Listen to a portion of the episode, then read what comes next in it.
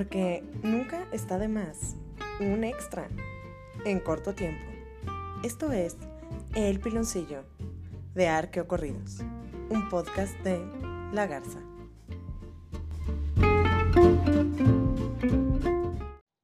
Una vez un amigo dijo, ¿qué puedes esperar de un pueblo que no tiene nada de respeto por su propio pasado? No puedes esperar mucho. De hecho, no puedes esperar nada de esos pueblos. Y siguió analizando los fragmentos de vasija que tenía sobre la mesa, fragmentos de hace dos mil años que debían de ser analizados para un informe de hace cinco años. Ahora, hay cierto revuelo con un tema. De hecho, ya lleva años causando revuelo o ha dejado de qué hablar. Pero ahora se escucha un poco más fuerte porque se acerca su fin. Se acerca el fin de la población de Hassan Cave, ahí en Turquía. Es una población que ha resguardado 12.000 años del pasado del hombre y el trayecto histórico de este y de grandes imperios y reinos que se asentaron en la región. Hassan Cave está ubicada al sudeste de Turquía, Aquí lo pueden ver en el mapa. Ah, no es cierto. No lo pueden ver, pero imagínense un mapa de Turquía. O abran Google. Ahí lo pueden ver. Luego, luego. Google, Google Maps. Hassan Cave. El sitio está a orillas del río Tigris. No es novedad que a orilla de este río grandes civilizaciones se desarrollaron. Y bueno, ¿qué pasa con este, con este lugar? Va a ser inundado, o tal vez empezaron a inundarla desde hace un par de días, para poner en marcha el proyecto de la presa Ilisu, una presa que forma parte de los proyectos de aprovechamiento energético y económicos que ha estado planeando y desarrollando el gobierno turco desde 1970, de acuerdo con las noticias de la BBC News. Con base en estudios arqueológicos, Hassan Cave tuvo sus inicios hace aproximadamente unos 12.000 años, cuando los grupos de personitas andaban de un lado a otro y decidieron que ya era momento de parar, de asentarse en un solo lugar y descubrir las virtudes de cultivar tu propia comida, aprovechar el paisaje y los beneficios que éste daba, como sus ríos, la fertilidad del suelo y también, ¿por qué no? Aprovecharon para domesticar animalitos de la creación que podían ser utilizados para su carne, su leche, sus pieles, sus pelos, etc.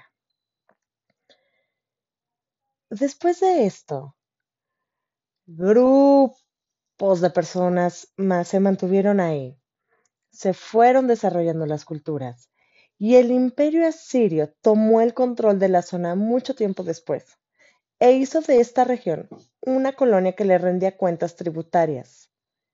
En ese entonces, obviamente, no se llamaba Hassan Cave. De acuerdo con la arqueóloga Constance Rohr, esta región era conocida por los asirios como Kipani o Kepa. Ok, trataré de ser un poco breve con todos los que estuvieron involucrados en la ocupación de Hassan Cave. Entre el siglo V y II a.C., los medas tomaron el control de la región, dejando a un lado a los asirios y persas. Posteriormente, por ahí andaba Alejandro Magno dando sus vueltas y recorriendo el lugar, dijo, qué bonito, va a poner una casita por acá, otra cosa por allá, y así estuvo. Entonces, en el periodo helenístico, entre el año 334 y 64 a.C., el reino Seleucida, que es descendiente del imperio de Alejandro Magno, dejó huella en Hassan Cave. Claro que la cosa no termina ahí. Luego tenemos la expansión romana. Andan los romanos como locos expandiéndose a través del Mediterráneo, llegan a esta zona, caminan tierra adentro y establecen un centro que es como que la unión entre Occidente y Oriente. Hassan Cave se vuelve en ese pueblo que une estas dos amplias regiones. También tuvo una buena participación dentro del comercio antiguo, ya que fue un importante sitio dentro de la ruta de la seda. Y después de la caída del Imperio Romano, porque como todos saben, todo lo que sube tiene que bajar, la región quedó bajo el control del Imperio Bizantino. Luego se quedó en manos de los árabes y del Imperio Otomano, quienes marcaron su presencia con la extraordinaria construcción de mezquitas, unos acabados, unos detalles bellísimos. Después del Imperio Otomano, muchas cosas, llega el gobierno turco, siglo XXI, y que deciden su obra máxima va a ser inundarlo todo. Bello, bello, bello. Cada quien deja huella como quiere dejarla. Y sí, lo que escucharon de fondo fue un gato. Bravo, bravo, bravo por su capacidad auditiva. A la siguiente les pondré un pollo, a ver si lo distinguen. El caso es que esto de inundar pueblos antiguos, y a veces no tan antiguos, es algo relativamente normal. A veces el pasado y el presente encuentran ciertas dificultades para convivir en un mismo lugar, em, dependiendo del concepto de progreso de algunos gobiernos. Ejemplo, aquí en México hay varias presas que cubren iglesias del siglo XVI. Si uno toma su lancha y navega en esas presas, lo último que va a querer es pegarle a la cúpula de una de esas iglesias cuando el nivel del agua baje. Dentro de estos ejemplos tenemos en Oaxaca el pueblo de Jalapa de Márquez, justo debajo del agua. Tiene una bella, bueno, no sé si fue bella, nunca la he visto, porque está debajo del agua. Una bella iglesia dominica del siglo XVI. En el estado de Hidalgo se perdió también el pueblo de San Luis de las Peras, con otra iglesia del siglo XVI. Y en Chiapas hay una chulada de templo que también quedó bajo el agua. Es el templo de... ¡Qué chula! Ay, qué bonito construido por los evangelizadores dominicos, y cada vez que baja el nivel del agua se alcanza a ver el esplendor arquitectónico de este templo. Y todo porque en 1966 construyeron la presa Malpaso. Vaya nombre. Igual fue un mal paso para la historia y un buen paso para la industria, creo yo. Sin embargo, regresemos a Turquía. Con este proyecto de la presa Ilisu, muchas personas están en desacuerdo, empezando con los habitantes.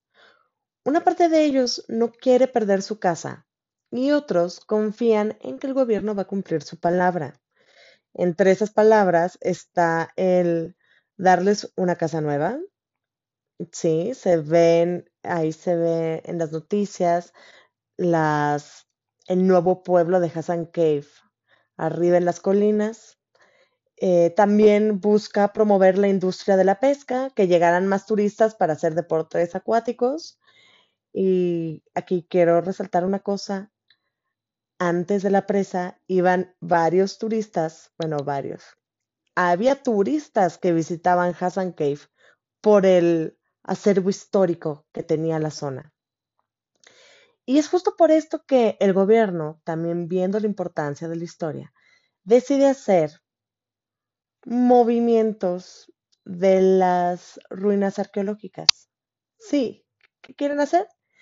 Mover puentes, arcos, mezquitas a un parque arqueológico temático. Increíble, espero no se les deshaga en el camino. De hecho, hay un arqueólogo eh, turco que se llama Nekdet Talayhan, Talayhan, no sé cómo pronunciarlo bien, quien ha trabajado en el lugar por muchos años y sigue sorprendido de que todo desaparecerá muy pronto. Si no es que mientras estoy contando esto, ya parte de esta comunidad protectora del pasado y presente, del legado de la humanidad, está ya bajo el agua. Le abrieron la llave al grifo en octubre de este año. Y el gobernador de Hassan Cave, el gobernador actual, llamado Temel Aika, pues, pues sí, da palabras de aliento de que todo va a salir bien, pero la gente no está convencida. Tan es así que en los inicios del proyecto hubo inversión extranjera, hubo pues europeos que confiaron en el proyecto, pero en cuanto se empezó a levantar la voz y se empezó a ver la pérdida que iba a tener, la pérdida histórica y ambiental que iba a haber con este proyecto, pues la inversión extranjera se alejó, decidió no apoyar más y el gobierno turco no tuvo de otra más que seguir adelante, ellos apechugando con su propio dinero. Si quieren saber más sobre la situación de Hassan Cave, sobre su historia, pues no está más que lo googlen, ahí hay varias noticias del lugar. Y también pueden leer la investigación de la doctora Constance Rohr, eh, muy interesante. Y este, pues hasta ahí los dejo. Lo demás es para ustedes. Pónganse a, a leerlo y a despedirse de Hassan Cave. Se cuidan.